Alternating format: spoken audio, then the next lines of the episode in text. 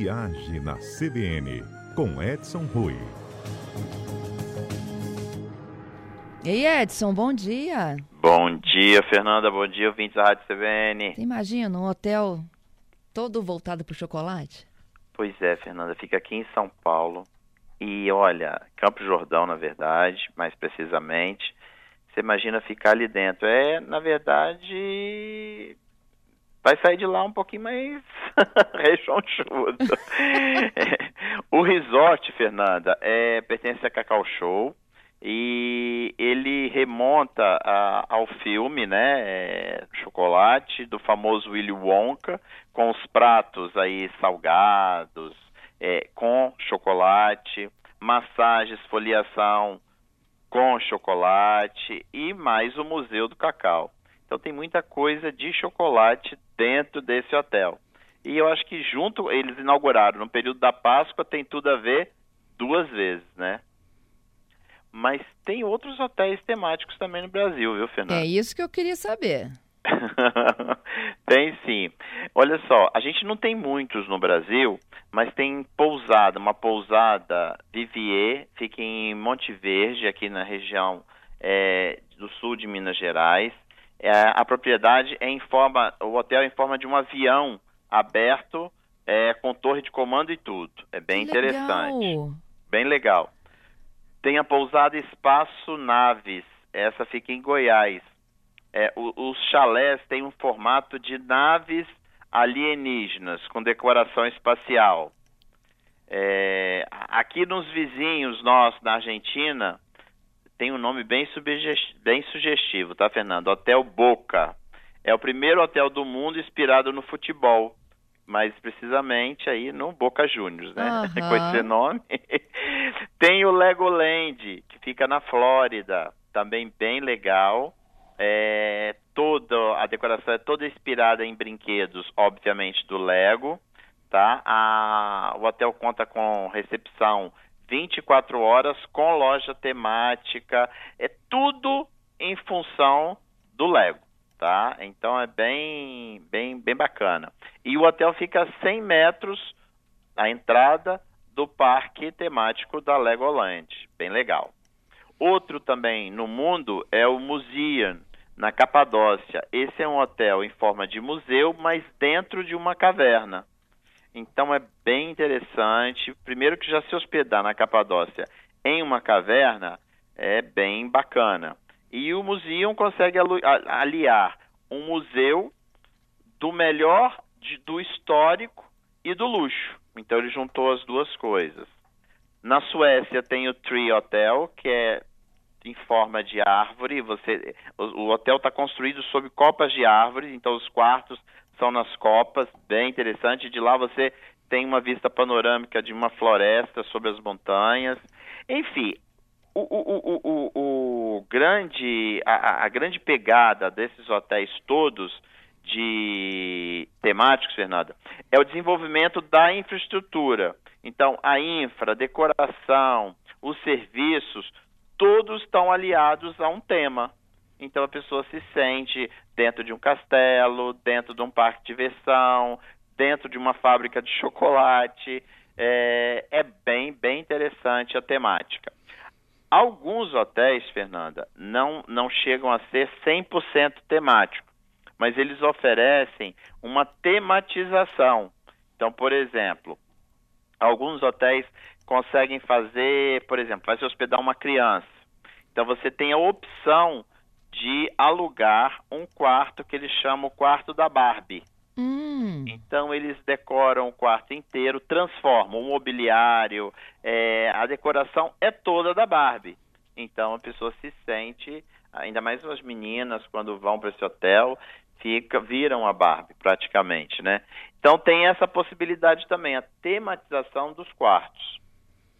Tem os, os próprios hotéis da Disney também, né? Tem.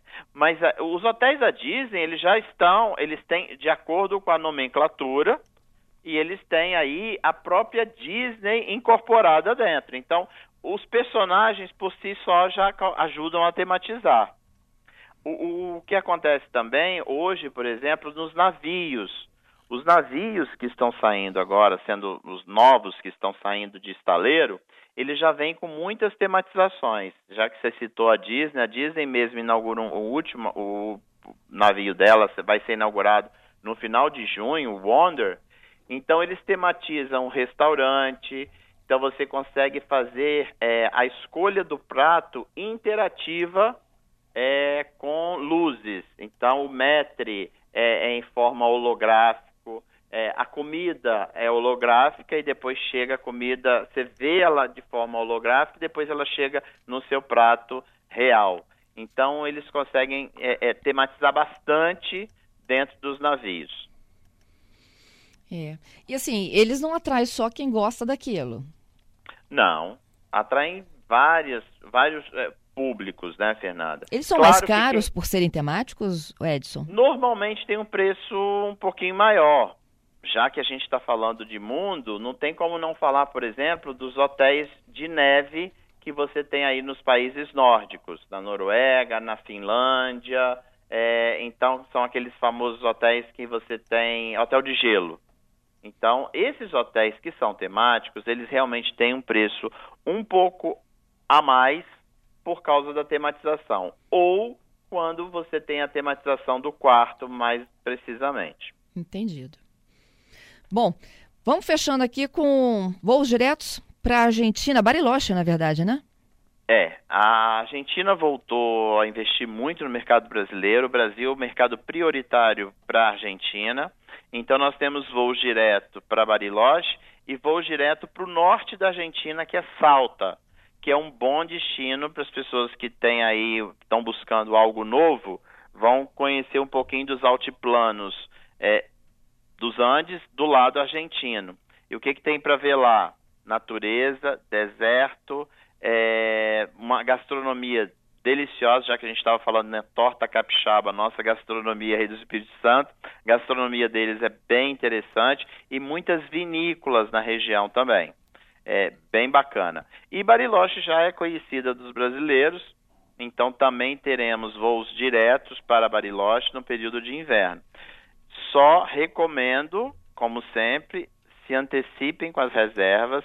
Por quê? Porque a Argentina tem um plano de desenvolvimento do turismo interno deles, que eles devolvem 70% do que o argentino gasta dentro da Argentina, o governo devolve para o cidadão em forma de abatimento de impostos.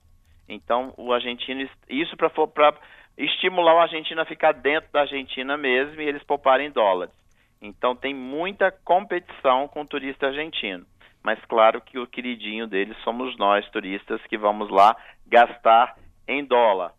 E a cidade está toda transformada. A Bariloche, inclusive, nesses dias está vivendo um festival de chocolate. Eles estão também fazendo aquelas, aqueles eventos típicos periódicos e estão preparados aí para o inverno. Além de Bariloche, Ushuaia, que era um destino que também recebia voo direto, ainda não tem. Há possibilidade de ter ainda para essa temporada, estão dependendo de aeronave. Então, para quem quer curtir frio e neve na Argentina, a gente tem aí Bariloche, Chapéu, Ushuaia e ainda um pedacinho ali perto de Mendoza, que também tem na, nos Andes, que também dá para você curtir um pouquinho de neve, quem quiser esquiar e curtir um pouquinho da da neve, né? O brasileiro sempre gosta aí. Bariloche, Ushuaia são destinos que você pode combinar esqui e que quem não quer esquiar tem a cidadezinha no entorno para poder passear, aproveitar e fazer outras coisas no inverno também. Excelente, Edson. Super dicas, viu? Hotéis temáticos, gente. Tem esse novo aí chegando, que é o Mundo do Cacau. Tem até museu, né? Do, do chocolate. Isso. E esses outros tantos que você contou pra gente. Tem do futebol, tem do vão... Lego, brinquedo, tem do extraterrestre, tem do avião. E Fernanda, você sabia que nesse hotel do chocolate vão servir chocolate feito aí no Espírito Santo? Ah, o de Linhares? Aham. Olha. não precisa ir tão longe para comer, não, mas que, que vai ser bom se hospedar e comer um chocolate da terra, vai, né? Não é? bem legal. Que legal, E você gente. já preparou sua torta? Pois é, como eu estou no plantão, eu acho que eu vou adquirir uma torta. é, eu tô doido para chegar amanhã, eu tô chegando aí, quero, já tenho, já tem torta, porque lá em casa torta começa desde a quinta, hoje, amanhã e sexta. É delicioso, né? É bom demais. A nossa historiadora convidada aqui, ela falava, né, dessa, dessa união que gira em torno da torta, da comida, né, da família, da lembrança. E aí na tua casa, como é que é a torta? Tem tudo que a Fernanda, torta pede? Tira alguma coisa? Fernando, olha só, eu tenho um problema, eu tenho alergia a crustáceo. Então, Hum. eu adoro, adoro, mas não posso. Mas eu lembro da minha infância, porque a torta na- na- lá em casa sempre foi com aquele palmito inteiro. Então, era um processo. É, O palmito chegava normalmente na semana anterior. Então, a partir de segunda-feira, terça, era aquele processo de cortar o palmito, é, depois cozinhavam, moíam palmito, mas reunia a família toda, era a Ok. vovó, meu avô, mãe, pai, meu, meu irmão, mais as tias. Era uma festa.